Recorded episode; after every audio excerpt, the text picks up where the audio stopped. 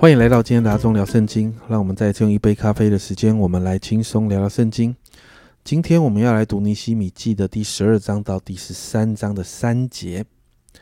那在这个进度的里面呢，一到二十六节其实谈到的是祭司跟立位人的名单，而这一些的名字被详细的记录，是因为他们要在圣殿中服侍哦，所以这些是在圣殿中服侍的人。身份就必须被确认，而这些人是照着大卫当时所制定的圣殿的服饰规范，按着班次来带领赞美和感谢哦。另外也提到有一些人是守门的。接着二十七到四十三节呢，就记载这些立位人开始举行献殿的仪式。在二十七节这样说：耶路撒冷城墙告成的时候，呃，告成的时候，众民就把各处的立位人招到耶路撒冷。要称谢、称啊歌唱、敲拔鼓瑟、弹琴，欢欢喜喜的行告成之礼。在这样的典礼中，他们洁净自己，百姓、城门和城墙，而且列队游行。这个队伍分成两队哦。这文士以斯拉呢，带领一队往右边逆时钟的方向哦，这是一队。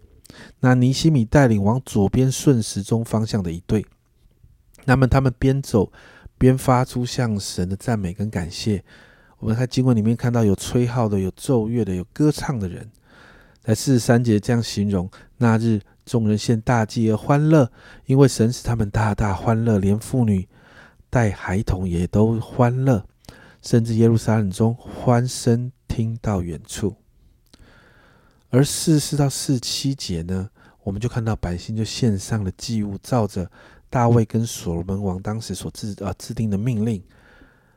那这些祭物呢，也按着规定就分给了当时服侍的立位人，这都完全照着律法的规定来做。最后到了十三章的一到三节，就记载有人在这个聚会里面念摩西的律法书给百姓听。那这个提醒百姓呢，在这个啊所念的这个经文里面呢，提醒百姓亚门人和摩押人永不可入神的会，因为这些人当时呢。啊，没有接待当时的以色列人，甚至还找了巴兰来咒诅百姓。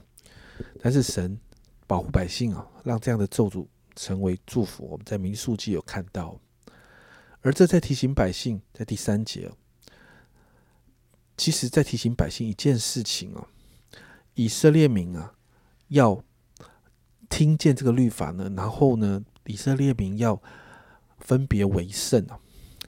所以第三节当。百姓听到这样的事情的时候，百姓他们心里就有一个自主的反应哦。这三节这样说：以色列民听见这律法，就与一切闲杂人绝交。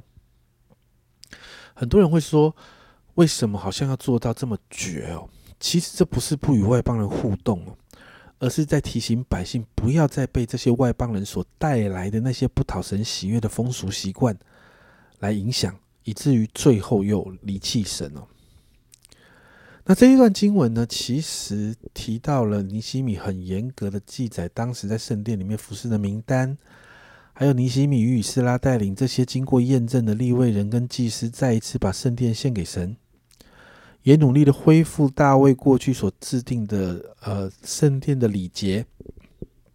目的是什么？目的就是要让以色列百姓的心还有生活都回到以神为中心的里面。甚至如同以斯拉记一样，他们也制定了看起来很严格的规定，让以色列百姓不与外邦人互动。其实这不是形式上的问题，而是要避免百姓再一次受到外邦人所带来的那个混乱的属灵氛围影响。有一些牧者这样说：“我们生在这世界，但我们却不被这世界影响，而是要影响这个世界。”这不容易啊！这一切，这一呃，一直都是一个基督徒。要面对的挑战，在以色列百姓的历史当中，这样的事呢，在这样的事情上面，常常是不断的失败的。